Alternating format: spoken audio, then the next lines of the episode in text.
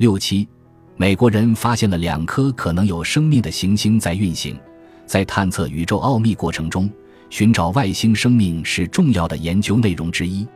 多年来，美国、俄罗斯等先进国家在此项工作上投入很大的人力和物力，其中美国付出的经费最为庞大。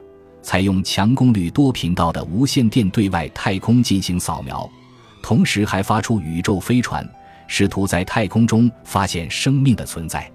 其他国家也发射不少探测器去外星，试图找到生命的蛛丝马迹。经过多年的搜寻，美国天文学家在广阔无垠的茫茫宇宙中发现了两颗生命新大陆——生命星球。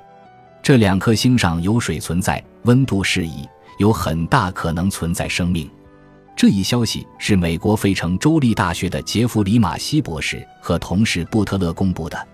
这一新的发现轰动了全美国，也震惊了世界。本集播放完毕，感谢您的收听，喜欢请订阅加关注，主页有更多精彩内容。